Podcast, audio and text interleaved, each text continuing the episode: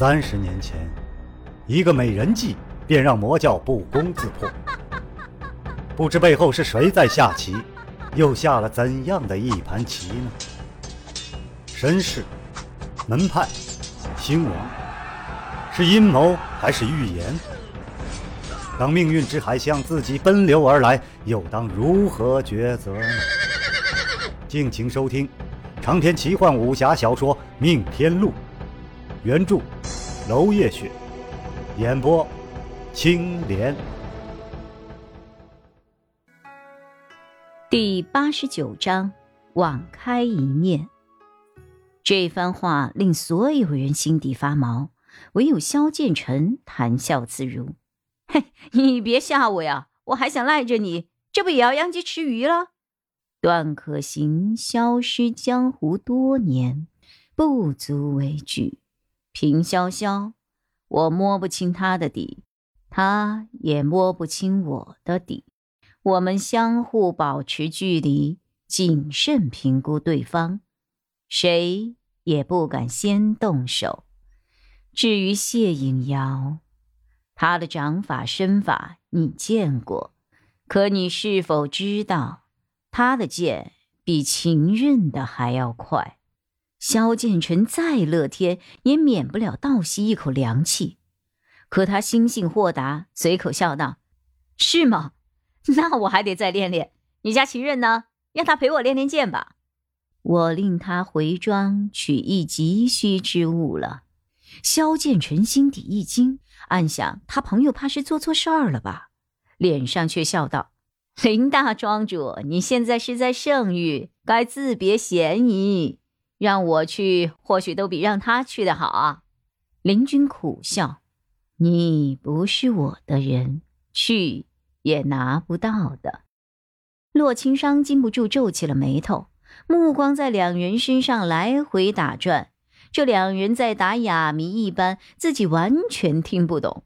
随即插入解释道：“小兄，我们这边急需管医蛇皮，所以才恳请林兄帮忙的。”萧剑尘笑了：“哈哈，东西不要紧，我问他抢的东西多了，也不会替他心痛的。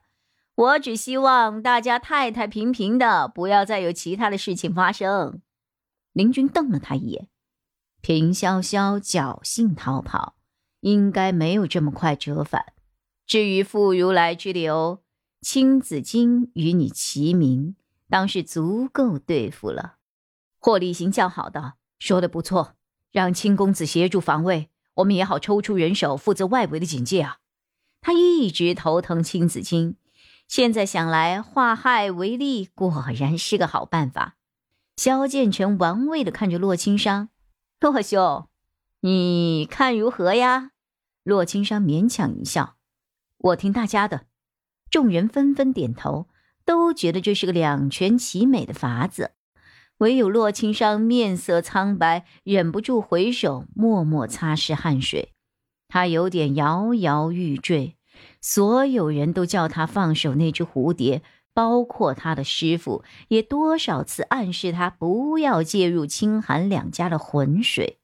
洛青商也不知道自己怎么一步步挪到了韩去病病房的，可是，在门口犹豫了半晌，推门的时候，他却鬼使神差般的一笑，声音连一丝的颤抖都没有：“韩姑娘，青公子很快就会搬过来了。”正在为弟弟的韩青露手一抖，汤勺掉进了碗底，当的一声响，而韩去病却没有察觉这份微妙的心思，回顾姐姐道。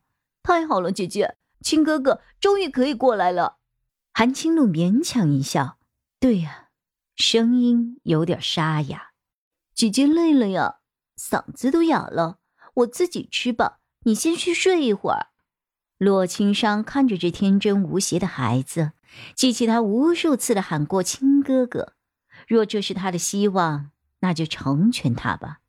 他的心脏猛地跳了一下，仿佛……被裂成了两半，洛青山忍不住按住自己的胸口，但痛过之后，却突然轻松了不少，反而笑道：“好好吃饭，吃完就可以见到你的亲哥哥了。”傅如来再一次踏入青子金的小楼时，不由得一愣，这里曾经住过公子家人，留下了温香以情，却一荡无余，依旧是杯盘狼藉，颇有人去楼空之感。青子衿果然被请回去了。傅如来哈哈大笑，他赌赢了。青子衿爱极也怒极，所以他上钩了。从他迁怒身边中仆赶走他们开始，他的人生之路就不免歪了。从某种意义上说，他的父亲精心为他选择了仆从，是护卫他的最后一道屏障。这没有吃过苦头的锦衣公子，并不像萧家二公子那人闯荡江湖多年，早已有了足够坚强的内心。但是他的笑声突然的收住。他看到一个普普通通，甚至可以说长得有点难看的青衣少年，正冷冷的打量着他。这少年背后的童工绝不是开玩笑的。隔着这么二十步的距离，傅如来连一丝逃跑的机会都没有。长篇小说《命天录》今天就为您播送到这里了，明天同一时间，敬请继续收听。